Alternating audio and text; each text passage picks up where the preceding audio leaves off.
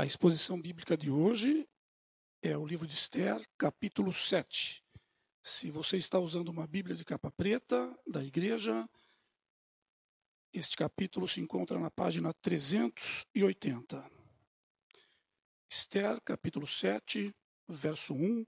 Assim diz a palavra do Senhor. O rei e Amã foram ao banquete com a rainha Esther. Enquanto estavam bebendo vinho no segundo dia, o rei perguntou de novo: Rainha Esther, qual é o seu pedido? Você será atendida. Qual o seu desejo?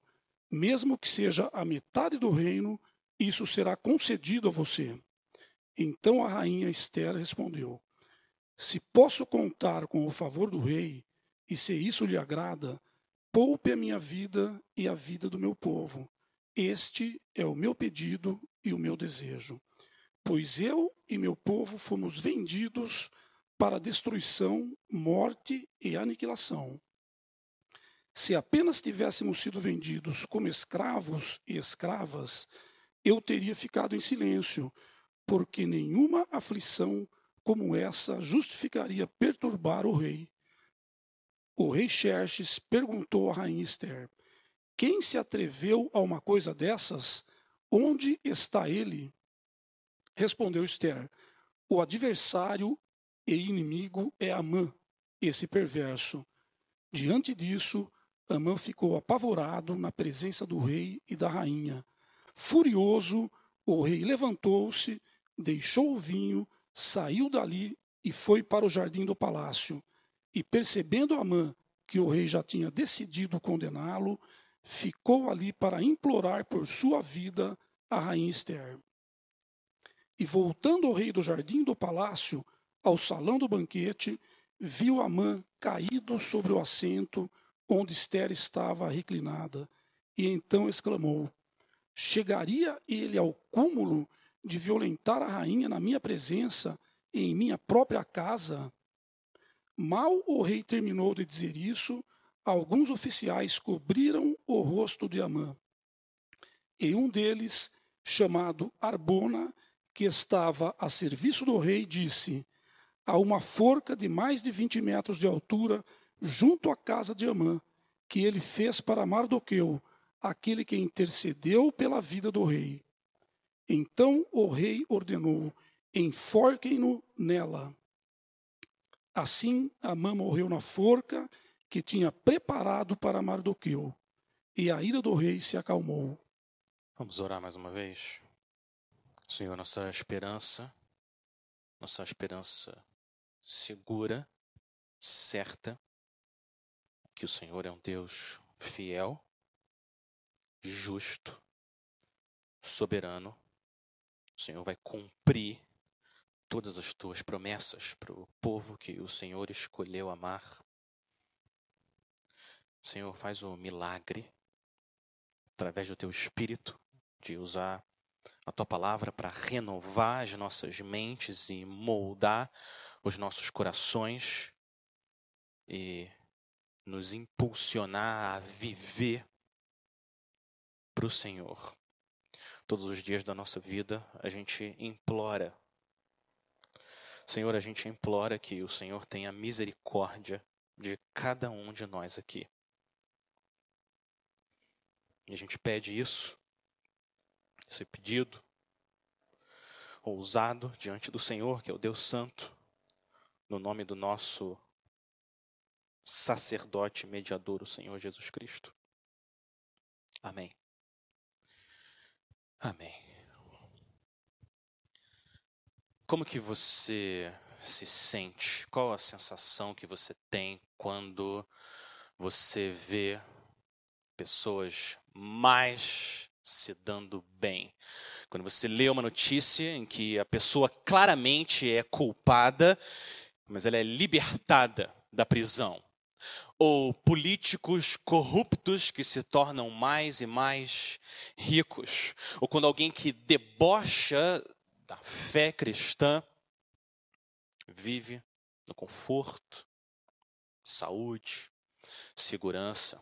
Como que você se sente e, e como que você se sente quando não só isso acontece, Não só os maus se dão bem, mas quando o povo de Deus, você que está em Cristo, sofre. Qual que é a sensação que, que você tem? Pessoas que são honestas no trabalho são prejudicadas e ignoradas enquanto os desonestos sobem na carreira. Ou nossos irmãos na Coreia do Norte que amam o Senhor são jogados em campos de concentração e comem o suficiente só para não morrer muito rápido, enquanto o ditador fica se deliciando em banquetes. Como que você se sente quando as mulheres que são convertidas à fé são agredidas por homens covardes e crianças que têm que viver o resto da vida órfãos só porque o pai delas amava o Senhor Jesus e alguns extremistas quiseram acabar com eles. Qual é a sensação que dá na gente? Nosso espírito não, não clama. Isso não é justo. Não é justo isso que está acontecendo. Dá a sensação que o mundo está ao contrário. É como se estivesse de cabeça para baixo. O povo de Deus perece e os inimigos de Deus prosperam mensagem de hoje, a passagem, essa passagem aqui mostra para gente que essa situação invertida não vai durar para sempre. Não vai. Uma coisa é certa: Deus é justo. Ele é justo. Ele é fiel às promessas que ele fez ao seu povo. A impunidade dos ímpios terá um fim. E o sofrimento dos justos, do povo de Deus, também terá um fim. Deus é justo. Às vezes, como acontece nesse capítulo de Esther, às vezes essa reversão acontece ainda nessa vida.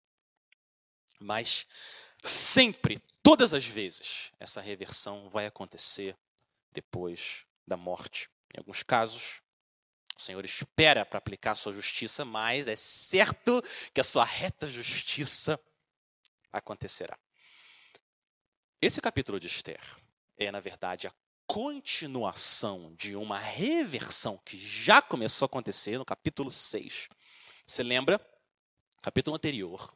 Amã, o inimigo de Deus, teve que desfilar com aquele que ele queria morto, o Mardoqueu. Ele teve que desfilar. Olha o que o Senhor fez. O Senhor humilhou aquele que queria se exaltar. Então Amã desfila com Mardoqueu pelas ruas da cidade, dizendo: Isto é o que se faz com o homem a quem o rei deseja honrar. E Amã queria ver aquele homem morto. Esse foi o primeiro degrau da queda de Amã. O segundo degrau, olha o final do capítulo 6, olha o versículo 13. O segundo degrau da queda dele foi a própria esposa dele dizendo que ele não tem a menor chance com o Mardoqueu e que ele vai ser derrotado. Olha no capítulo, o capítulo 6, 13, versículo 13. A mãe então conta para Zéres, sua mulher, e a todos os seus amigos tudo o que lhe havia acontecido. Tanto seus conselheiros como Zéres, sua mulher, lhe disseram: Visto que Mardoqueu, diante de quem começou a sua queda, é de origem judaica, porque ele é parte do povo de Deus da aliança, você não terá condições de enfrentá-lo, sem dúvida. Você ficará arruinado. Olha isso. Imagina a esposa dizendo para ele, marido, esse homem que você quer matar é você, na verdade, que vai morrer. A própria esposa declara a sentença de morte. O desespero de Amã só aumenta. E ele acabou de ouvir isso da própria esposa e vem rápido os oficiais do rei, versículo 14. Os oficiais do rei vêm rápido e carregam ele para o segundo dia do banquete que a rainha Esther preparou. O que vai acontecer agora no capítulo 7 é que Amã vai continuar caindo vários degraus até o seu golpe mortal. Salvação é o fim certo de todos aqueles que desejam a glória de Deus, e julgamento é o fim certo de todos aqueles que buscam a própria glória. Eu quero caminhar por esse capítulo com vocês, eu quero mostrar que esse texto ele tem duas camadas de significado tem, ele tem duas camadas de significado. que se encontram na eternidade. Eu quero começar o primeiro, a primeira camada de significado que acontece na Pérsia. Primeira camada. E começa, o texto começa com o favor do rei. O favor do rei. Esther e Amã estão lá no banquete, junto com o rei. E o rei, de novo, ele faz a mesma pergunta que ele já tinha feito no dia anterior, o versículo 2. Rainha Esther, qual o seu pedido? Você será atendida. Qual o seu desejo? Mesmo que seja metade do reino, isso será concedido a você. Então o rei não está falando literalmente que vai dar metade do reino dele, mas ele demonstra o favor. O que, que você quer, rainha? Eu, eu vou fazer por você. E depois dessa demonstração de favor do rei, vem o clamor da rainha.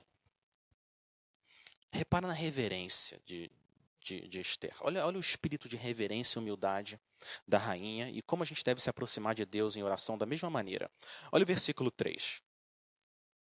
Então a rainha Esther respondeu: Se posso contar com o favor do rei, e se isto lhe agrada, poupe a minha vida e a vida do meu povo. Este é o meu pedido, meu desejo, pois eu e o meu povo fomos vendidos para destruição, morte e aniquilação. Esse foi o decreto lá no capítulo 3 que Amã conseguiu que o rei assinasse.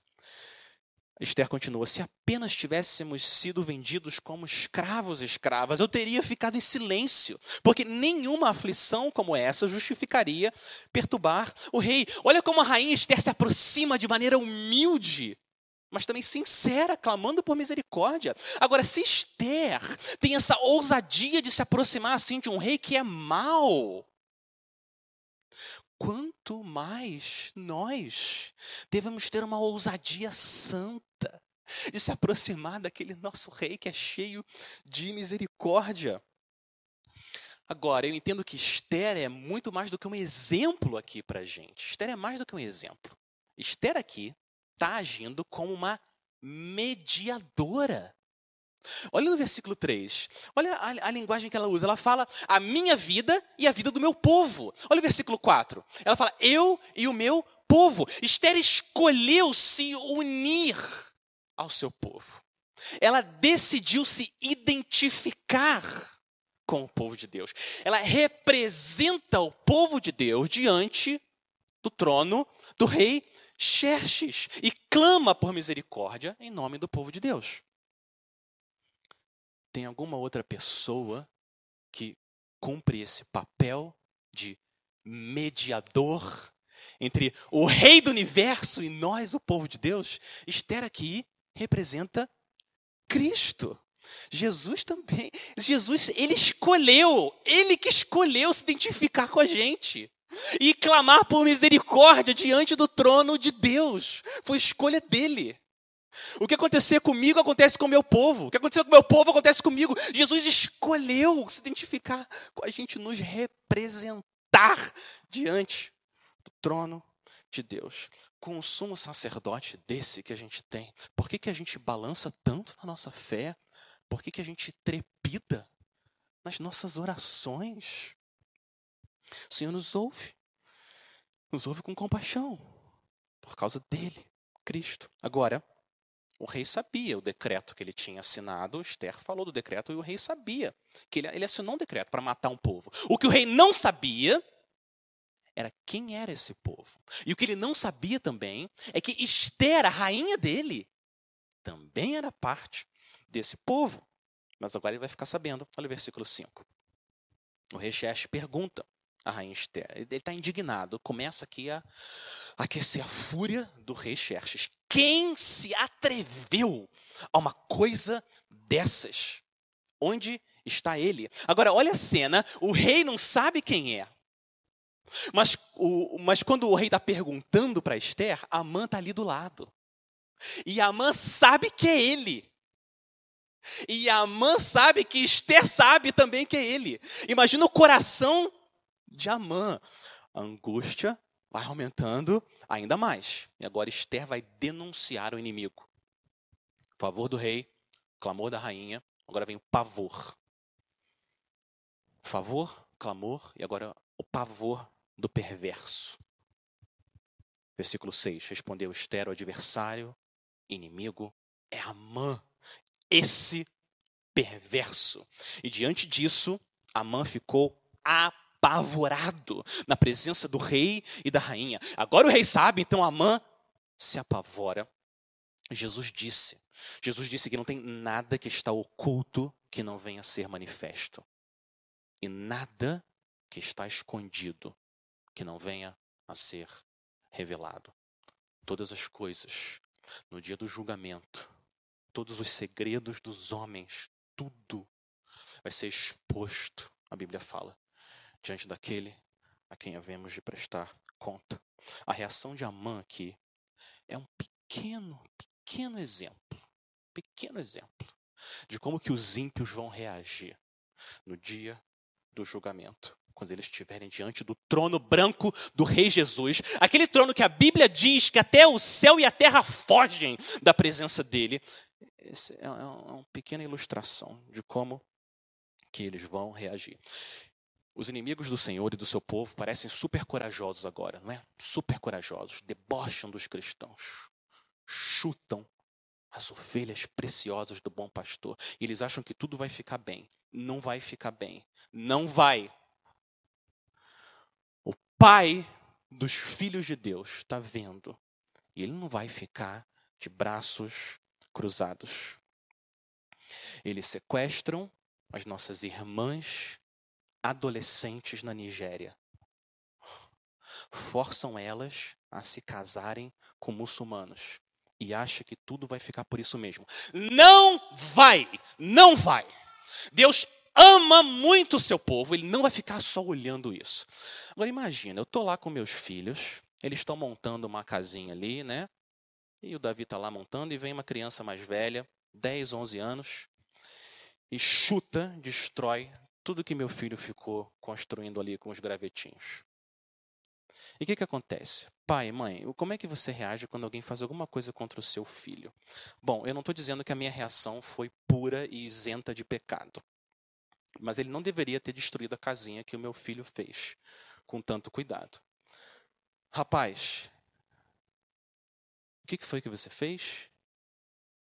E a coragem dele, toda a zombaria, chutando, debochando do meu filho, sumiu, sumiu. Ah, ah, foi embora toda a coragem. Agora, se eu, que sou mal, tenho esse senso de proteção em relação aos meus filhos. Imagina o nosso Pai Celeste Santo. O que, que ele vai fazer com aqueles que continuam rebeldes e maltratam o povo precioso dele? Com relação a Esther, que representa a igreja, o que nós vemos aqui é o favor do rei. Agora, com relação a Amã, que representa a serpente, Satanás, o que a gente vê não é o favor, que a gente vê é o furor do rei. Olha como a fúria do rei se acende. Olha o versículo 7.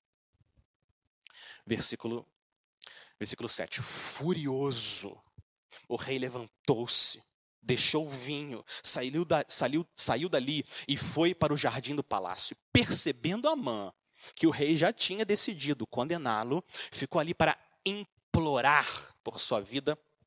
A rainha Esther, o rei Xerxes está um touro. Fumaça saindo pelas narinas desse homem. Que dia terrível será o dia do julgamento do Senhor.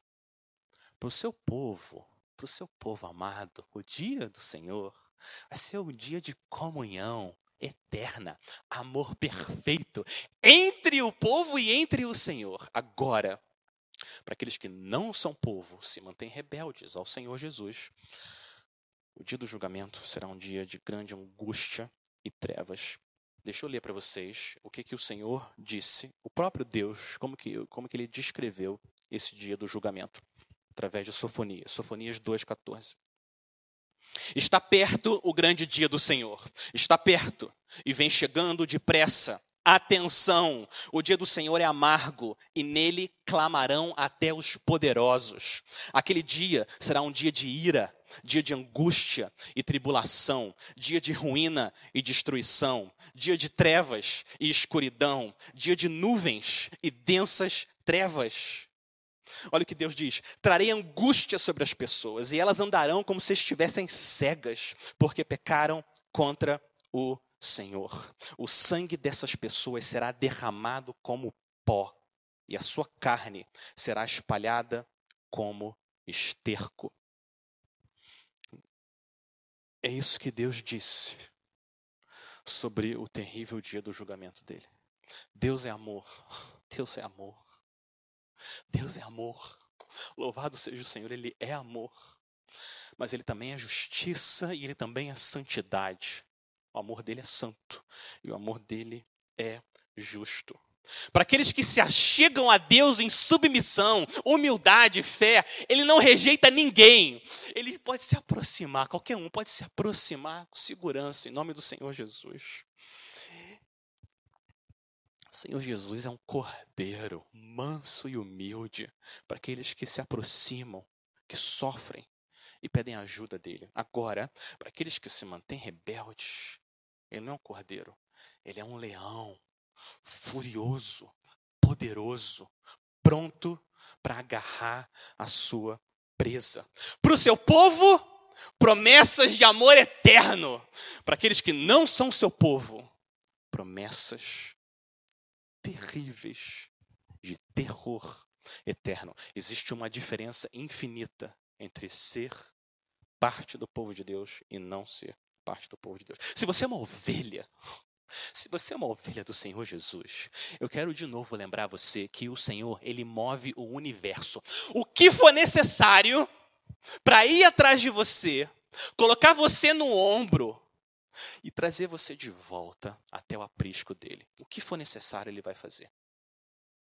Se precisar, ele muda as órbitas dos planetas. Mas você vai chegar até o final salvo. Agora, para aqueles que se mantêm rebeldes. O bom pastor usa o cajado não para resgatar, mas para esmagar e julgar.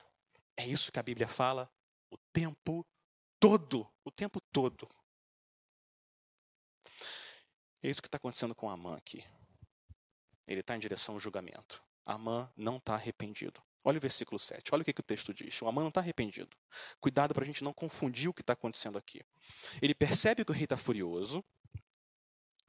Ele percebe que a morte está vindo contra ele. Então, olha o que, que Amã faz. No final do versículo 7, ele fala que ele ficou ali para implorar por sua vida a rainha Esther. Não tem arrependimento aqui, não tem nenhum arrependimento.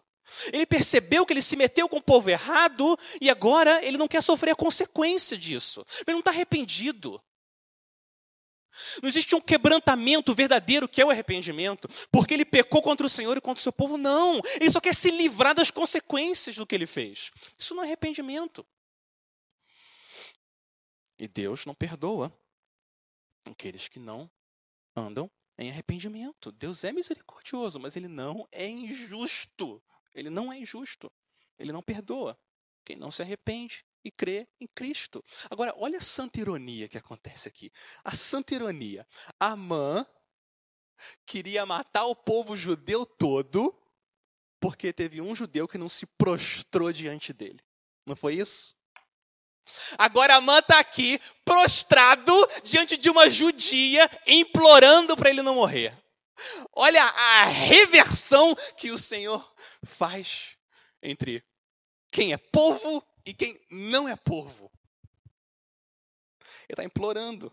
Jesus, o Senhor reverte os destinos. Agora, como o apóstolo Paulo disse em 2 Timóteo, os ímpios vão de mal a pior. Eles vão de mal a pior, descendo degraus e mais degraus. A mão continua despencando em direção à destruição. Olha o que acontece agora. A angústia de Amã vai aumentando, vai aumentando, na mesma proporção da fúria do rei. O versículo 8, o rei volta do jardim e ele vê Amã fazendo o quê? Amã está caído aonde a Esther está ali reclinada. E o rei vê o que Amã está fazendo, ele fica indignado. Regra na Pérsia, uma regra na Pérsia que você tem que ficar no mínimo sete passos de distância da rainha. Nenhum homem pode chegar perto da rainha assim. E ele fica lá. O rei tinha saído e ele fica perto da rainha O rei fica mais indignado. Ele acha, o versículo 8, ele acha que está tentando abusar da rainha. Ele não consegue nem enxergar direito o que está acontecendo. Tão furioso que ele está com a mãe, traidor, quer matar minha rainha, matar aquele que quis me salvar, Mardoqueu. E versículo 8. O rei exclama: Chegaria ele ao cúmulo de violentar a rainha na minha presença e em minha própria casa. E mal o rei termina de dizer isso, vem alguns oficiais e cobrem o rosto de Amã. Era comum na época, como é em vários lugares hoje ainda, alguém que foi condenado à morte, coberto, hoje com um pano de saco preto, para nunca mais ver a luz do sol e foi o que aconteceu com Amã aqui. Nunca mais, a partir desse momento, nunca mais ele viu a luz do sol. Essa é uma imagem daqueles que estão fora de Cristo, que não andam com o Senhor, não servem a Deus, não amam o Senhor. Escuridão, trevas. Amã representa a serpente. Olha que interessante. 48 horas atrás, menos de 48 horas, pouco tempo atrás, a Amã estava se gabando. Olha as minhas grandes riquezas, desfilando tudo que ele tinha para todo mundo ali no banquete. E agora, depois de tudo que ele falou e se gabou, quantas vezes você ouviu a voz de Amã aqui nesse capítulo? Nenhuma. Agora Amã está em silêncio. O Senhor fechou a boca dele, agora fechou os olhos dele, aprontando ele para o julgamento. E as, as ironias não terminam. Agora vem uma ironia final. Uma santa ironia final. Olha o que, que vai acontecer. Olha o versículo, olha o versículo 9. Um deles, chamado Arbona, que estava a serviço do rei, disse: Há uma forca de mais de 20 metros de altura junto à casa de Amã que ele fez para Mardoqueu, aquele que intercedeu pela vida do rei. Então o rei ordenou: enforquem-no nela. Assim, Amã morreu. Olha a santa ironia. Assim, Amã morreu na forca que ele tinha preparado para Mardoqueu. O feitiço virou contra o feiticeiro. O tiro saiu pela culatra. Ou Ainda melhor, Amã cavou a própria cova. Olha que santa ironia! Ele construiu o próprio instrumento que foi usado para ele morrer. Foi o que aconteceu aqui.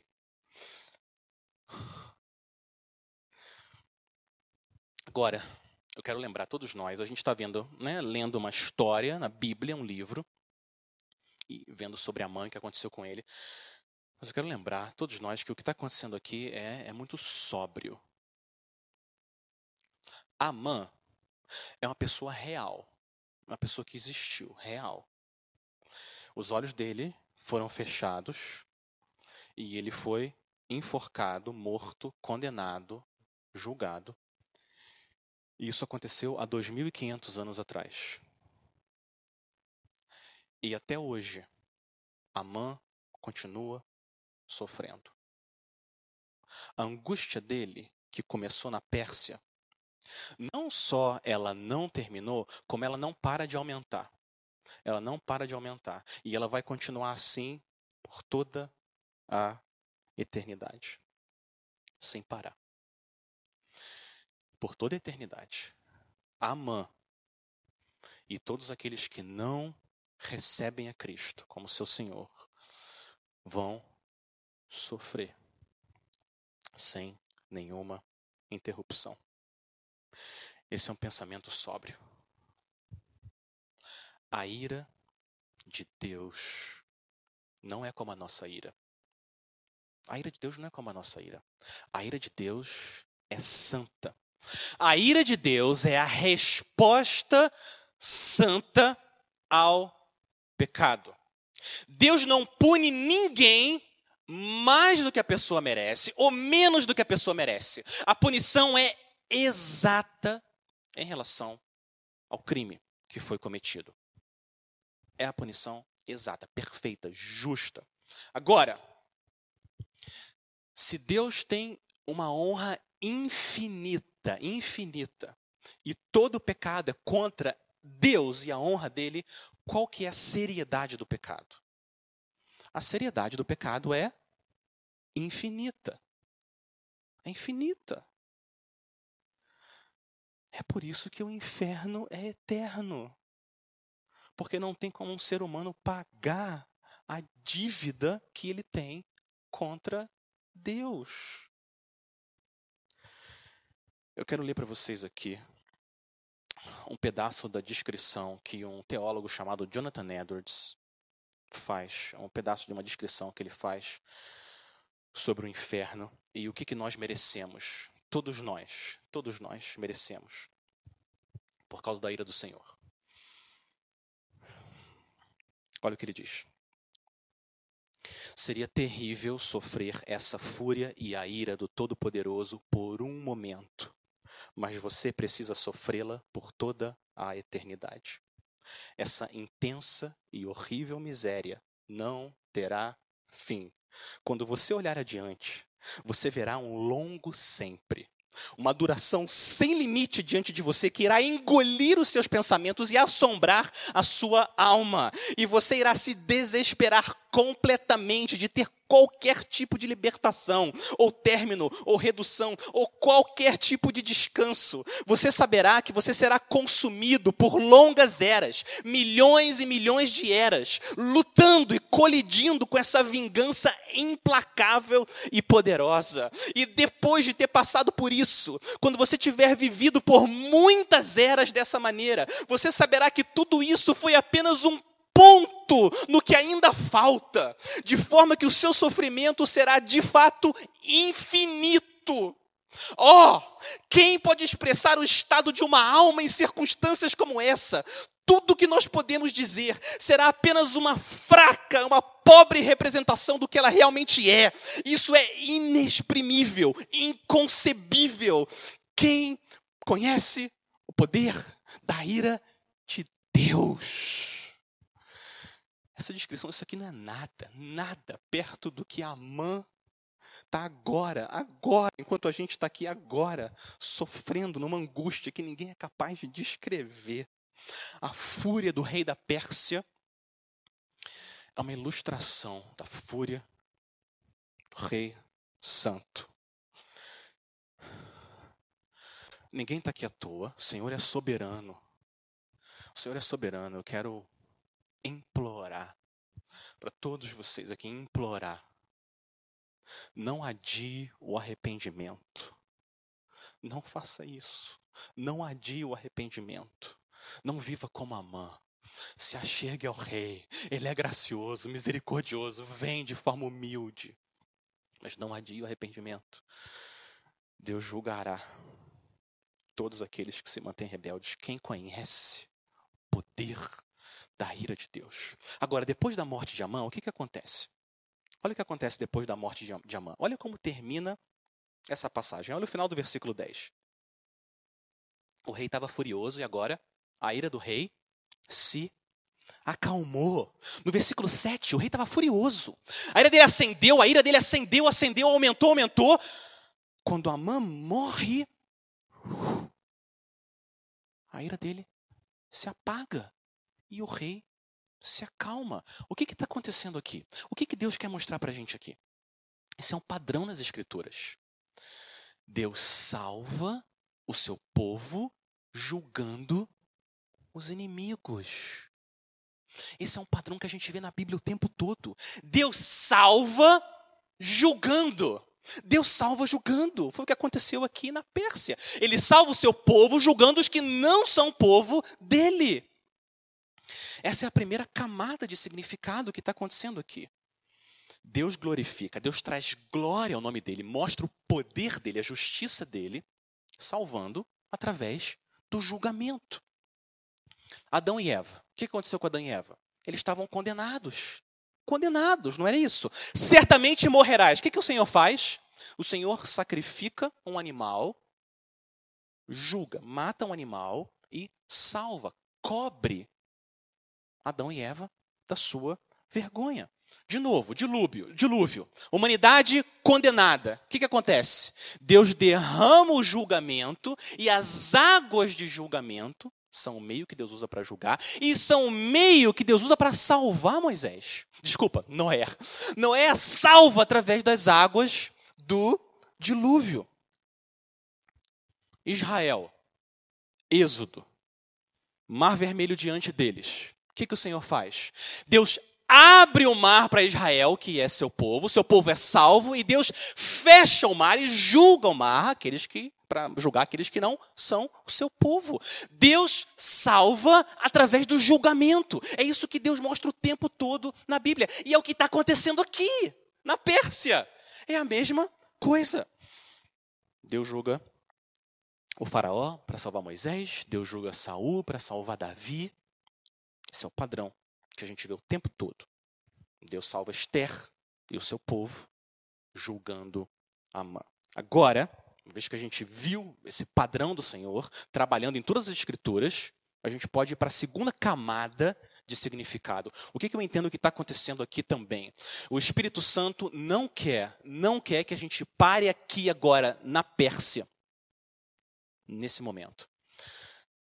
O texto de Esther 7 foi escrito para a gente ir para uma segunda camada de significado e sair da Pérsia e ir até Jerusalém, 500 anos depois do que aconteceu aqui. Esther 7 é uma das pregações mais claras do Evangelho do Senhor Jesus Cristo. A mensagem da cruz está aqui dentro de Esther 7. É o mesmo padrão. Para para pensar. Assim como o povo judeu nós estávamos debaixo de uma sentença de condenação. Não é isso? E a gente vai até o rei, clama por misericórdia, e ele julga o nosso inimigo, Satanás, e nos salva, e nos traz para a presença dele. É o que está acontecendo aqui, nós somos salvos. Agora, a gente pode ir além disso, além. A graça do Senhor é ainda mais maravilhosa, a gente pode ir além. Olha o que está acontecendo aqui. A nossa, a nossa reação inicial, quando a gente olha esse texto, é se identificar com quem?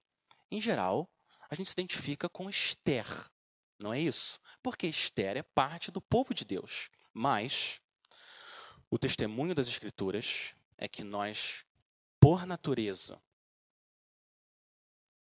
não estamos com o povo de Esther. Nós nascemos parte do povo de Amã. O testemunho da Bíblia é que nós, Efésios 2, por natureza, somos filhos de quem? Filhos da ira.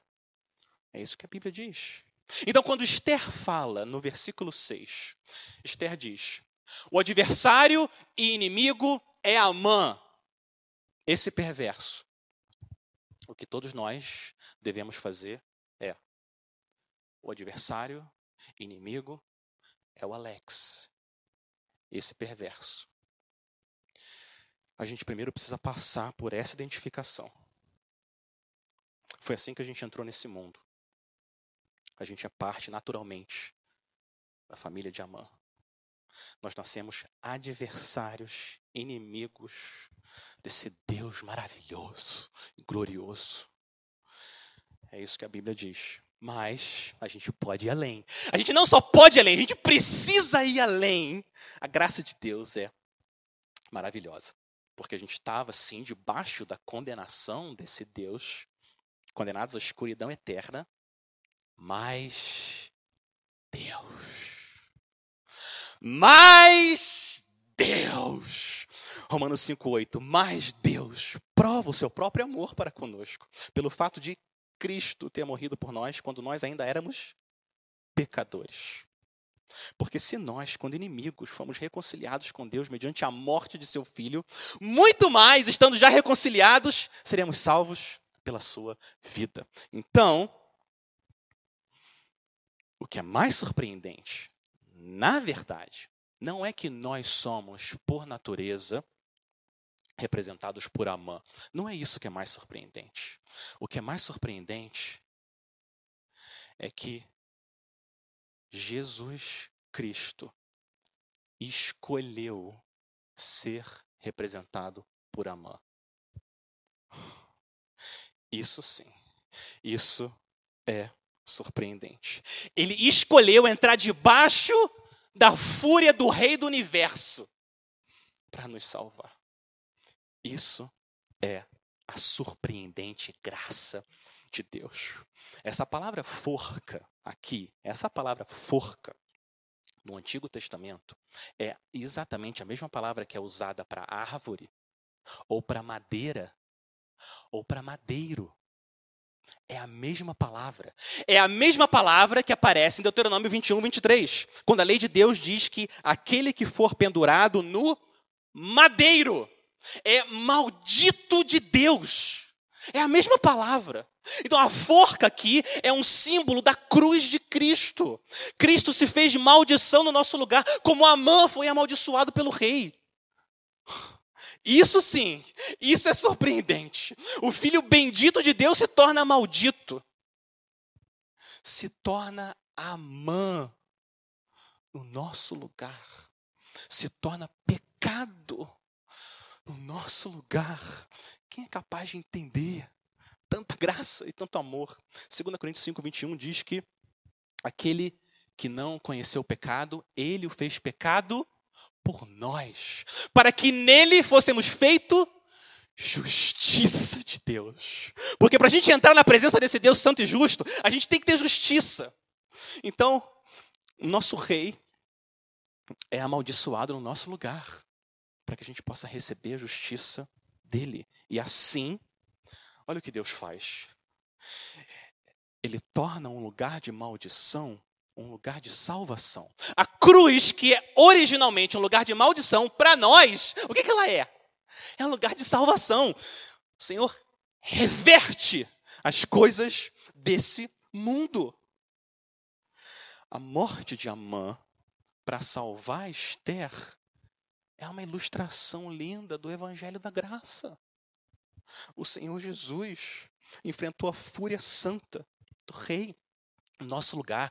E agora, a ira se acalmou, pecados pagos para sempre, o Senhor Deus satisfeito.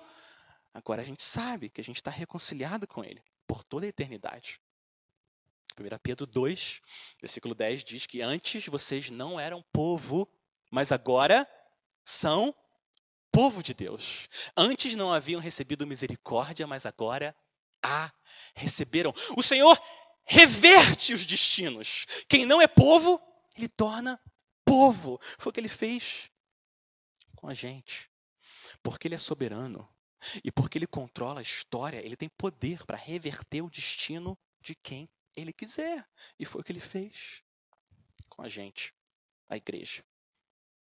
Adão e Eva estavam condenados no Éden. O que, que Deus faz? Deus reverte a história e dá uma promessa. Eu vou matar a serpente e vou trazer vida a vocês. Jesus, crucificado, morto, sepultado. O que, que o Senhor faz? Reverte a história. E da morte, Jesus vem para a vida. E ele ressuscita. Agora, para para pensar. Olha como Deus construiu a nossa vida aqui. Ele é tão poderoso, ele é tão poderoso, que a sua morte é o evento que vai ser revertido no começo da vida. Da vida de verdade, o que você foi criado para ser. Livre do pecado, em comunhão perfeita com Deus, amor eterno.